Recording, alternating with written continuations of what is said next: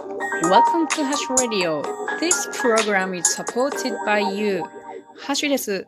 お正月の3日目、皆さん楽しい時を過ごされていますか？そんな中、ズバッと、また環境問題について話したいと思います。久しぶりですね、環境問題について話すの。えっ、ー、と、私の番組では、基本的には環境問題のことをよく話しているんですけれども、まあ他にも英語とか私の好きなこととかぼやきなども話しております。で、お正月の中ですけれども、一度耳を傾けてもらえたらなって思います。なぜ今日環境問題を話そうかと思ったのかっていうと、朝に、あの、私は森作りをしてるんですけれども、その森作りの仲間からですね、その仲間は R さん、R さんからですね、えー、LINE をいただいてですね、というかあのグループ LINE なんですけれど、その内容がですね、とても良かったんです。何かというと、R さんが、えー、お正月のお寺お参りに行ったんですけれども、その帰りは、お寺から家まで歩いて帰ったよっていう、えー、内容の LINE を送ってきてくれたんですね。で、まあなぜそんなことを R さんがしたかっていうと、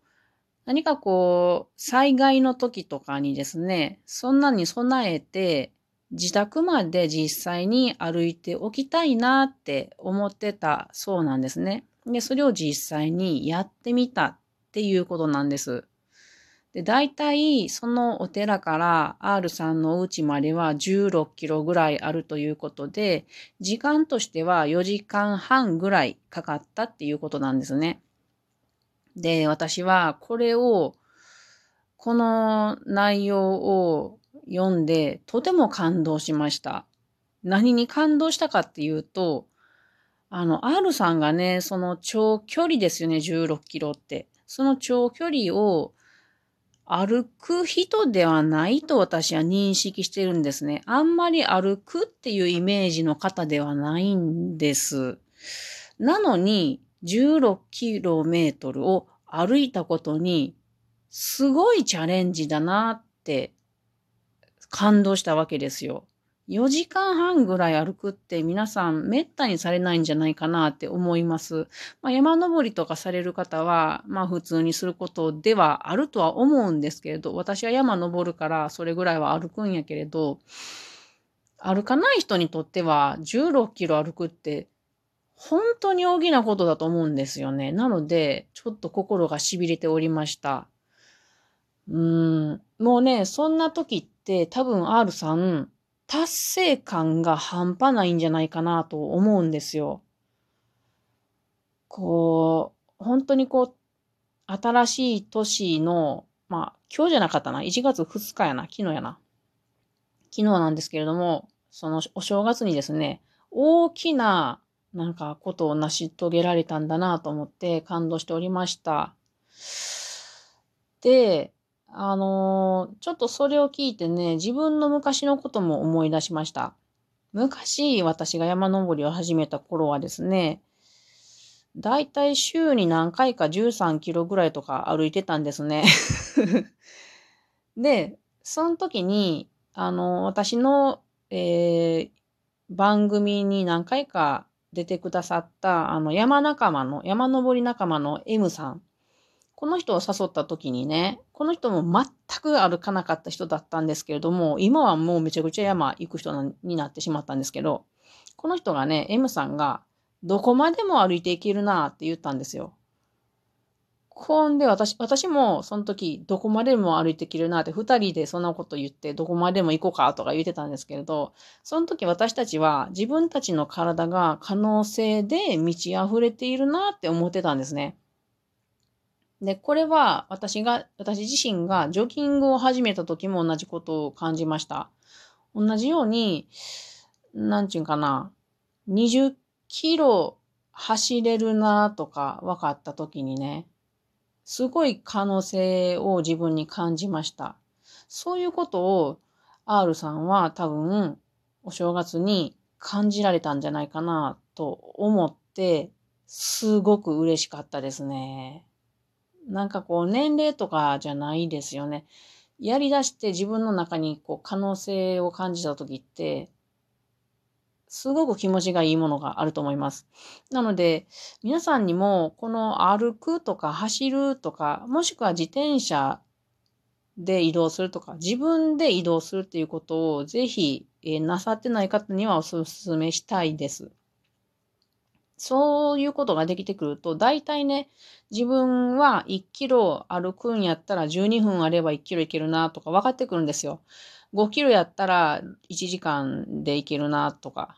うん。で、走るんもペースが分かってくるんで、1キロやったらだいたいゆっくり走って7分やなとか、ちょっと早く走って6分ぐらいやなとか、計算がつくと、あと、あの駅からあの駅まで5キロぐらいやから、ちょっとじゃあ歩いてこれぐらいやから行けるなとか、分かってくると、歩こうってますます思えるようになるんですよ。なので、これはもちろん R さんの言われたように、あの、災害の時にもすごく役に立つと思うので、普段普段からよかったら歩いてみてください。それから、えー、っと、私は環境問題のことを今から話しますけれど、この歩くっていう行為は環境問題にとってもとっても大切なことなんです。なぜかというと、車を使うということは、最も環境負担の大きな私たち一般市民の日常生活の行動なんですよ。ガソリン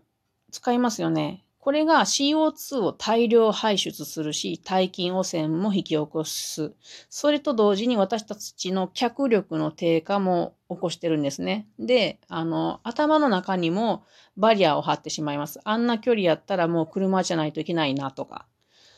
これが良くないんですよね。しかも、車って、あの、私の持っている自転車生活で行こうっていう本があるんですけど、この本によりますとですけど、あの、短距離に多く使われているんですね。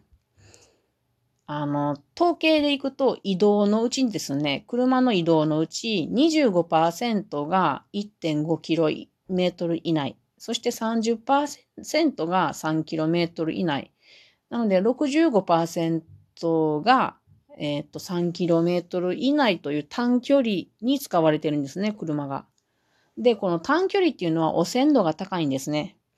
排気ガスに含まれる汚染物質の 60%, 60は発射後数分間に放出されるんですね。なので皆さんもよくわかると思うんですけど、あの、ストップエンドゴー、ストップエンドゴーっていうこう渋滞の時とかは、あの、燃費が悪くなりますね。この時にたくさん CO2 も出されているし、大気汚染も出されている。ガソリンが減っていくっていうことなんだよね。なので、3キロ以内っていう距離は全然歩けますので、あの、ぜひ皆さんに歩いてもらったりしたいなと思います。で、この CO2 をあの歩いたりすることによって削減していくことは地球温暖化抑制にもちろんなるんですね。で、それイコールコロナなどの新しいウイルス感染の対策にもなると私は思います。なぜなら、温暖化っていうのは、去年も一昨年もそうでしたけれど、大規模な森林火災とか干ばつとか、あのー、氷河を溶かすっていう原因になってるんですね。確実に。大変なことでした。2020年もカリフォルニアとかオーストラリアとか山火事が人間の力では止められないほど起きているんですね。そうなると野生動物っていうのは人間の住んでいるところに出ざるを得ないんですね。住むところがないとか、餌がないとかで。そうなると、ウイルスに感染している本来は山奥にいるような動物たちと人間が接触して、人間が感染するということになります。つまり人間が自分で自分の首を絞めているようなもんだと私は捉えています。で、あと氷河が溶けるっていうのは氷河の中に閉じ込められているウイルスが出てくる可能性がすごく高いですね。これは私たちも全く知らない世界なわけです。なので、車を運転するっていうことは CO2 排出、排出に直結しているっていうことを今一度皆さん頭に置いて車の運転をしていただきたいと思います。アクセルを踏むイコール今から CO2 出すぜっていうことなんです。でもまあ私も車の運転すっごく大好きなんですけれど。でも、えっ、ー、と今日1月3日でしょ私はまだ一度も車に乗っていません。えっ、ー、とね、うんと、初詣も夫と歩いて行きました。で、買い物とかも歩いて行ってますので、うーん、今んとこ気持ちがいいですね。なので、もう一度、あの、確認しますけれど、車はもちろん使っていいものなんですけれども、なるべく控えめにしましょうっていうお話です。3km 以内であれば、できるだけ歩く。それか自転車を使う。それから、車に乗るときは、なるべく人と乗り合わせをする。これはコミュニケーション能力をつけましょう。あの、もしよかったら乗せてくれるって。ちょっと今コロナやから難しいっていうのがあるんですけどもね。うん。あと、公共交通機関を利用する。以上の3つ、なるべく使えるようにしたらいいですよね。で、歩くとか走るとか自転車ってすごく楽しいんですよ。R さんもおっしゃってたけれど、あの、寒い時期に歩くのは自分に向いてるなということでした。よくわかります。今の時期歩いたり走ったりってめちゃくちゃ気持ちいいんですよ。うん。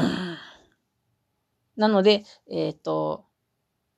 そ、そ、それらをすることによって、えっ、ー、と、CO2 を減らせるし、新しいウイルスを発生させないことができる。そさらに、体が健康になって楽しい人生を送れるっていうことなので、ぜひ皆さんも今年は車の利用をなるべく控えるようにしてみていただけたらなって思います。それでは皆さんまたね。